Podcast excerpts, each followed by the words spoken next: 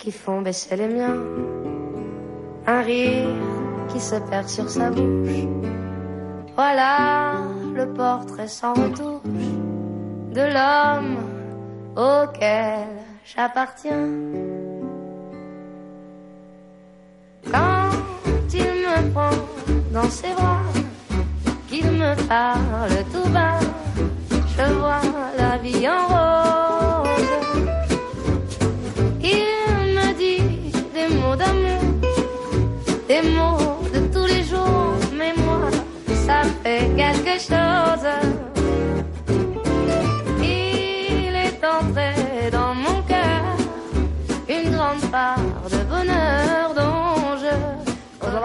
Esta semana estamos conmemorando el Día Mundial de Concienciación del Autismo. Son jornadas que para la Asociación Navarra de Autismo, ANA, pues están sirviendo para poner en valor, eh, para mm, que la sociedad en su conjunto conozca el trabajo, el esfuerzo diario que realizan para garantizar un futuro digno para las personas con autismo, no solo para los niños. Hay una mirada muy especial para el adulto que, serán. Es una preocupación que, que, bueno, pues pues le trae de cabeza a nuestra invitada Yulen. Sí, ciertamente. Mira, y en eh, un editorial además que escribió y apareció eh, en, en Diario de Noticias, pues escribía Ayer me preguntaron cuál era en la vida, ahora mismo, mi objetivo más claro a largo plazo y no dudé al dar mi respuesta, dar un futuro digno a mi hijo con autismo. Cuando él tenga 40 años y le quede la mitad de la vida por delante, yo tendré, si la salud me respeta, 80 años y un futuro corto e incierto.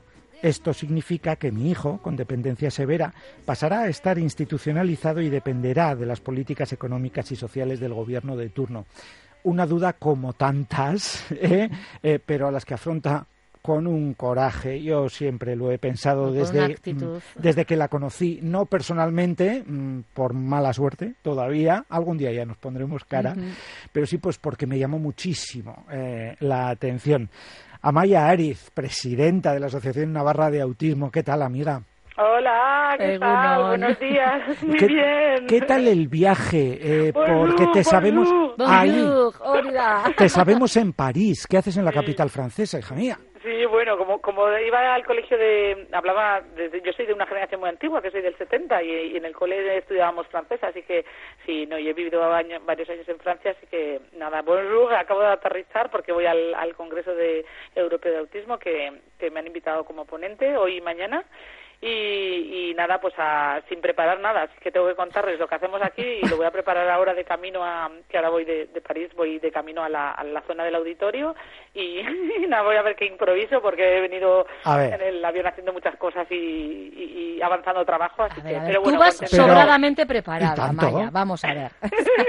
porque bueno, al pues final no, es explicar, digo, con lo cual a partir de ahí... pero más allá ya del, del, idioma y de hacerte entender, al final se trata, y, tú misma lo has, lo has comentado estos eh, en redes, ¿no? De una oportunidad de exportar vuestro modelo, ¿no? Modelo de intervención, de gestión, de escolarización.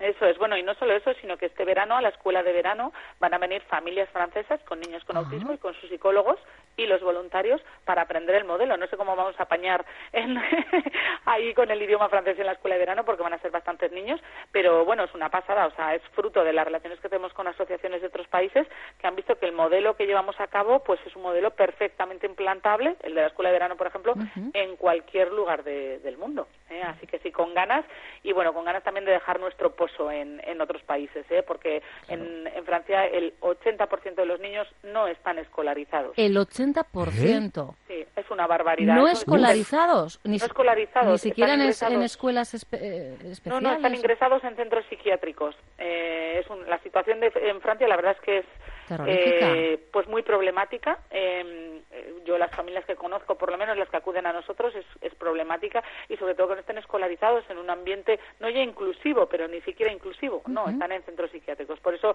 es importante todo lo que podamos nosotros hacer, poco, ¿no? Desde, porque yo tengo muchas cosas que hacer en Pamplona, y lo primero es sacar adelante a mi hijo, pero lo que podamos hacer, pues vamos a contribuir sin duda. me estoy acordando de una frase que publicabas hace unos días, eh, venía a decir algo así que no hay mejor eh, eh, maestro que el que el que cree en sus alumnos y en sus alumnas. Mm. claro, allí es que ni siquiera se les da la oportunidad de, conocer las capacidades que tienen estos niños y niñas. Es que me he quedado, me he quedado con ese porcentaje a Maya, buf, como si se me hubieran caído todos los andamios. Cuando la educación es un derecho. Hombre, es un derecho fundamental y luego son, son muy pequeños, ingresarles en un centro, yo he visto cómo los envuelven en bandas húmedas frías eh, porque piensan que así les van a corregir. Bueno, hemos visto muchas barbaridades, ¿eh? también cerca nuestra hemos visto barbaridades, pero tiene, eso, eso, es impensable en España, el 80% de los niños sin escolarizar. En todo caso sería pues al revés, pero ni creo, yo creo que en España prácticamente todos los niños con autismo estarán escolarizados y los que no, porque su familia habrá decidido otro modelo, el homeschooling, que es la escuela en casa, o otros modelos o en algunos casos severos, cuando ya tienen 14, 15, 16 años, en los que realmente no hay una escuela en la que encajen en su comunidad y hay muchísimas dificultades. Pero bueno, que el porcentaje de escolarización es altísimo aquí, sin duda. Eh, entiendo que para ellos y ellas, eh, cuando expongas el proyecto de escuela con intervención terapéutica y habilidades sociales, que no solo desarrolláis en verano, como bien decías, o en Navidad, que se está desarrollando hoy mismo, hoy viernes, termina en este periodo de Semana Santa y Semana de Pascua, tienen que alucinar, vamos a utilizar coloquialmente la expresión, en colores. Yo, yo estoy viendo los calificativos, Amaya, revolucionaria, referente, yo qué sé. Mañana los titulares en la prensa francesa, ¿no? Sí, sí. me dirán Ancouleur, aluciné Ancouleur. pues no lo sé, a ver, cuando, cuando yo ya hice una ponencia en el Congreso, pero vía Skype, el año pasado, y la verdad es que fruto del impacto que produjo me, me invitaron a, a venir a, este Congreso ahora de forma personal. A ver, supongo que sí, ahora mismo, la, fíjate, la, la Escuela de Semana Santa normalmente no la hacíamos y la hemos hecho iniciativa solamente de dos familias que necesitaban. O sea, con, de hecho, con una sola familia que lo hubiera necesitado, lo hubiéramos puesto en marcha.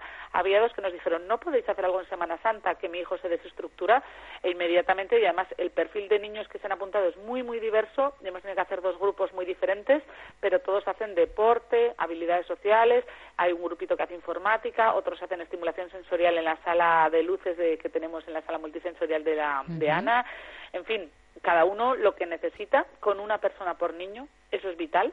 Es como si un niño de tres años con ceguera le, le dejas solo en la mitad de un aula. No puede. ¿A qué no? Pues con autismo es lo mismo. ¿eh? Depende de la afectación, puede llegar a ser lo mismo y por eso tenemos que tenerlo en cuenta y van a alucinar porque, claro, una persona por niño es un lujo, pero son voluntarios. No sé el movimiento de voluntariado en Francia cómo está, voy a explicar cómo está aquí en, en las comunidades vecinas y en Navarra y, desde luego nos tenemos que apoyar en, voluntarios porque no hay financiación. Así que hay mucha gente buena y altruista que nos echa una mano. Oye, ¿qué implica que un niño, que una niña se desestructure, utilizando el término que tú has utilizado, Amaya? Bueno, pues mira, implica que se desregule muchísimo, que esté muy nervioso, que pueda tener crisis. Eh, yo recuerdo muchas veces que cuando hacemos la escuela de verano hay familias que me dicen, bueno, no lo apunto antes de San Fermín, ya apúntamelo para el 15. Mm. Y le digo yo a Ari, la trabajadora social, mm, en la escuela empieza el 21, el 22 ten voluntario para este niño que ya verás cómo nos piden por favor que venga y efectivamente hay, hay niños con autismo que se desregulan, que al no tener estructura, eh, unos horarios fijos, toda la mañana libre. ¿Qué hacen toda la mañana libre? No todos pueden entretenerse o autoentretenerse. Entonces hay muchos con afectación que necesitan una estructura, un orden, contenido. En el caso del mío, que tiene bastante afectación, necesita contenido, que le dé contenido. No se puede inventar el, el, contenido en esta fase que todavía es pequeño. Entonces eso es lo que necesitan para, para no estar desregulados. Pues es como si tuvieras una música muy fuerte en tu cabeza y además muchas luces y muchos sonidos y además eh, alguien está dándole con las uñas a la pared, ¿sabes? Cuando da mucha dentera, pues todo eso es un pack que, que, puede hacer que un niño se desregule y para ellos cualquier estímulo no organizado puede ser así. Yo os digo, no, no en todos no se puede generalizar, ¿eh? Pero cada uno es diferente. De, de los 200 que tenemos en la asociación no hay uno igual. Pero bueno, sí que es verdad que, necesitan esa estructura y los que la necesitan la tienen y los que necesitan un apoyo porque van a un campamento de niños neurotípicos a hacer otra cosa, pues lo tienen. Y hay un chico que ha empezado a trabajar y lo que necesita es un apoyo de una persona en la sombra para hacer una buena integración en el nuevo puesto. Pues eso también lo, lo facilitamos desde ANA. E, efectivamente, lo hacéis. Mira, vuelvo a aludir a ese e, editorial del otro día, ese texto, y ahí explicas, yo creo que perfectamente para quienes, mm, pues no sé, igual todavía todavía no sepan definir bien lo que es el autismo o qué suponen determinadas cosas para una persona con autismo. Hablas de las barreras, de las grandes barreras eh, que tienen las personas con autismo y desde algunas, pues, eh, mm, bueno, quizá más visibles a otras que no lo son tanto. Pues hablas al principio de que una gran barrera puede ser simplemente que no se le informe de un cambio de la rutina y luego entre esas otras invisibles pero que pasan y que vosotras y, vosotros vivís, pues el no poder ir al cine o a un centro comercial pues porque hay tanta estimulación alrededor que se ven sobrepasados. Cosas muy cotidianas para el resto de la gente. Eso, eso. Fíjate lo de, lo de la luz, ¿no? Puedes llegar a la consulta del médico y que tu hijo tenga una crisis y sencillamente pues porque entra frío por la ventana o porque la luz es muy fuerte yo os digo que no se puede generalizar. Hay veces que, tengo que tener cuidado no cuando cuando hablo, porque hay niños que tienen muy poca afectación y los padres pueden decir está exagerando. A mí no me pasa, pero hay otros niños con muchísima afectación en los que mm, te, pueden decir las familias es que no explicas lo del mío. Hay que tenerlo en cuenta, ¿no? Hablar de todos es muy difícil, pero sí que es muy importante que sepamos todo el espectro tan amplio y todas las posibles cosas que les pueden eh, afectar muchísimo. Yo pongo muchas veces el ejemplo de que podíamos ir a un centro comercial y no a otro y no sabíamos por qué. Tenía muchas crisis mi hijo hasta que supimos que era porque los techos tienen diferente altura, el peso del aire es diferente y la corriente del aire que lleva los sonidos también impacta diferente, hace que el sonido impacte diferente en el oído. Y en un sitio podía ir porque tenía una determinada medida y en el otro no. Pero hasta que supimos que era por cómo le impactaba el sonido en el, en el tímpano, pues fíjate, la de crisis y, y de regulaciones que, que hemos vivido sin saber cómo solucionarlo. E ir descubriéndolas además poco a poco, ¿no? Pues como, como lo de hacer un viaje familiar en avión, Amaya. Es, bueno, lo hemos hecho, ¿eh? por eso, por eso te lo digo. Sí, lo hemos hecho esta Semana Santa, era un reto, a ver, es un reto que, que no viene de la nada, o sea, para llegar a cumplir este reto, pues hemos ido estirando, estirando, estirándole a Mario durante muchos años y ahora teníamos un, reto fruto de un libro que, que leyó, que era visitar Londres, totalmente estructurado, o sea, cualquiera que vea la agenda que llevábamos se estresa solo de ver la agenda, pero es que hay que darle contenido y, de, y, y, si no sabemos que, de hecho el día que un día que llovió, bueno en Londres llover, qué raro, ah, pero pero un día que llovió mucho, pues nos fuimos al cine nos fuimos al cine porque había que darle contenido y, fuimos a ver Peter Rabbit en inglés, trepidante. trepidante. Pero fíjate, has dado con, con, uno de los términos que, que tú misma mm. escribías al hilo de, este viaje y de lo que habéis eh, vivido allí. Decías, sin estirar todos estos años, nunca hubierais avanzado. Sin esas pequeñas frustraciones, pues eh, Mario, tu hijo, no hubiera ido escalando. Al final dices, eh, con fe en, el, en él, es como se está alimentando ¿no? nuestra propia esperanza, esa esperanza, ese objetivo que bien decía yo que es que efectivamente tu hijo como adulto tenga una calidad de vida y la vida digna que merece, que merece ¿no?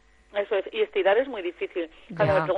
Como madre, qué miedo, claro, ¿qué es estirar? ¿Hasta dónde se puede estirar, no? ¿Hasta dónde? ¿Cuánto, eh, ¿Cuánto puedes estirar sin robarle la infancia? Sin, respetando su propia idiosincrasia. Tiene autismo y va a tenerlo siempre. Es un trastorno del neurodesarrollo y lo va a tener siempre. Eh, ¿Cuánto puedes estirar? Y por eso tienes que conocerle muy, muy bien para saber cuánto puedes estirar para con sus terapeutas que todos estiren en la misma dirección y, y hay que estirar primero para la comunicación, después para el lenguaje, después para la lectoescritura, en nuestro caso nada, nada ha sido así fácil que digas, menos la tablet, claro. Pero no, pero no habéis eh, arrojado la toalla, que el problema que muchos padres y madres se han encontrado eh, tras eh, el diagnóstico, hay un trastorno del espectro autista pues poco se puede hacer. Y hay quien se ha quedado con ese mensaje. Y tú vienes demostrando desde hace años todo lo contrario, Maya. Sí, a ver, es, mm, tener tanta energía no, no es fácil. Estar motivado para sacarlo adelante no es fácil. Yo Entiendo que tendrás tus subidas y bajadas también, claro. Sí, bueno, no me lo permito mucho, no te creas. Porque, a ver, si paro y pienso, pues me inundo de pena. Entonces, ¿para qué voy a pararme y pensar cuando, cuando puedo andar, puedo ver, eh, es primavera, nos espera un verano alucinante, eh, el domingo en la Plaza del Castillo vamos a tener unos dancharis que van a, lo bailar. Enseguida lo contamos, efectivamente, ¿eh? pero ya os ha dado la clave, ¿eh? Plaza del Castillo este domingo, punto de cita. Enseguida os contamos con qué y con quiénes. Sí, mira, fíjate, la vida es tan, tan complicada. Ayer, en una visita yo de mi trabajo, eh, pues expongo el proyecto, hablo con la empresa, tal, tal, y al final del todo digo, ¿le dejo el libro o no le dejo el libro? Y le dejé un libro prestado. Bueno, pues la respuesta de... se me queda mirando el dueño de la empresa mm, de frente y me dice, mmm, Jolín, pues fíjate, yo tengo una hija de seis años que el año pasado tuvo un linfoma y me empezó a contarlas en una visita de trabajo, que duda si dejas el libro o no, pero yo siempre mezclo vida personal y profesional, ¿no? A veces me dicen, ¿tú qué vendes, libro o proyectos de lo mío, no? Es mi vida.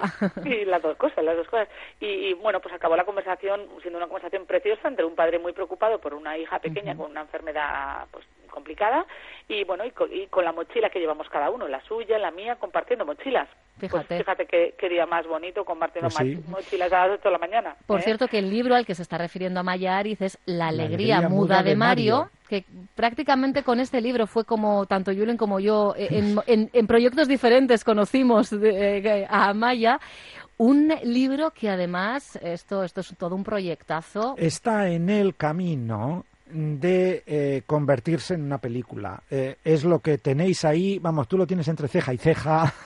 Sí, mira, ya, y ya no hay quien la pare. Mira, a veces pienso que me empeño demasiado y que si no sale, pues es que no debe salir, pero no, ahora ya, ahora ya ha cogido velocidad. Eh, teníamos un guion que no cuajaba y, y bueno, lo hemos, lo hemos rehecho con un director diferente, con un guionista diferente y ahora sí, esto ya ha cogido velocidad y bueno, es una forma de, más de difundir, al final va a ser nuestra historia, no es la historia de cualquier autismo, no es la historia de todas las personas con autismo, es una historia de superación, eh, la mía, de, pasar un duelo muy profundo, muy profundo a cómo salir y salir eh, reforzada como persona y, yo creo pues más íntegra y seguramente mejor persona, porque Mario nos ha hecho eh, ser mejores personas a todos, me ha hecho conoceros los dos de forma cada vez que me suena eh, que veo el teléfono y es un 94, digo, ya me llaman mis amigos de aquí cerca, ya me llaman. O sea que me ha hecho conoceros, me ha hecho ver personas en los medios de comunicación realmente altruistas, voluntarios, porque no os tengo aquí al lado, porque si no yo os llamaría para, para presentar el Día del Autismo. Un año tenéis que veniros, ¿eh? Pues es verdad. Oye, pues sí. Pues es verdad un domingo, un sábado a presentar el Día del Autismo, pues de normal tiramos de la gente así que tengo aquí más cerca porque voy pidiendo favores todo el día. Pero vamos, eso lo tenemos pendiente para darnos un abrazo, ¿eh? Pues sí que sí. Fíjate que estaba echando yo un vistazo ahora mismo al perfil que habéis abierto en Twitter con motivo de este proyecto del que hablábamos, eh, arroba alegría de Mario, para que lo encontréis y le deis a, seguir. ¿eh? Y, escribe el guionista y director Luis Endera, vaya, escribiendo el guion me estoy emocionando más de lo que me esperaba. Me pongo en situación de estos padres y uff, pero bueno, recordemos que es una historia de fuerza, superación y esperanza.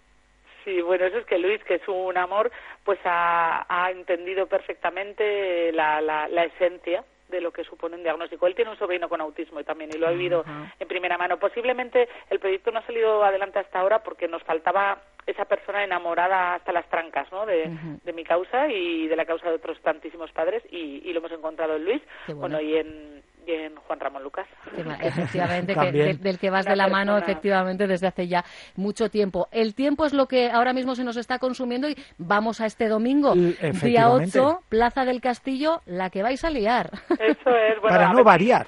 Eso es, mira, hoy me dice Juan Carel, el presidente de la Federación de Danzares, me dice, y si llueve hay plan B, Digo, plan B, plan C, pero si nos ha nevado. Bailando bajo la lluvia. Sí, sí, sí, bueno, eso le voy a decir, eso le voy a mandar ahora un mensaje y le voy a decir, me dicen en la que bailando bajo la lluvia. No, pues a ver, em, desde las 10 de la mañana estaremos allí con los hinchables, las mesas de sensibilización. A las 12 en punto empiezan a bailar los dancharis alrededor de la Plaza del Castillo, que estéticamente será precioso, todos eh, uniformados con, con trajes preciosos. A las doce y media eh, damos los premios del concurso de dibujo, que ha habido hasta un colegio especial de, Andalucía, creo que es, que se ha apuntado y le vamos a hacer una mención especial. Luego por la tarde tenemos la zumba con Itziar Valls y su equipo, el concierto solidario de Epsilon para bailar música de los 70, de los 80, no sé exactamente. para bailar en definitiva. para bailar, para seguir bailando. Y, bueno, ya te digo, recuerdo un año que nevó, un año que la, presentadora del evento era África y, nevó y bueno, pues no pasa nada, pues ya, ya apañaremos, ya pues apañaremos. ¿eh? Efectivamente, efectivamente este domingo, desde las 10 de la mañana, toca bailar con Ana, con la Asociación Navarra de Autismo, en la Plaza del Castillo, en Iruña. Eh, yo porque lo tengo mal, pero a esa masterclass de Zumba, ahora que yo he recuperado mis clases, desde luego me habría apuntado con mucho, con, vamos, con, todas las ganas del mundo. Una maravillosa jornada la que vamos a poder eh, pasar y que viene a cerrar, viene a ser la guinda de esta semana, como decíamos, en la que hemos conmemorado el Día Mundial de la Concienciación del Autismo y en Euskadi Magazine de Onda Vasca no podíamos hacerlo con una interlocutora que nos apasione más, porque además es que contagia esa actitud. Nosotros ahora apagamos el micrófono para irnos a publicidad y nos quedamos aquí con un sube-sube, ¿verdad?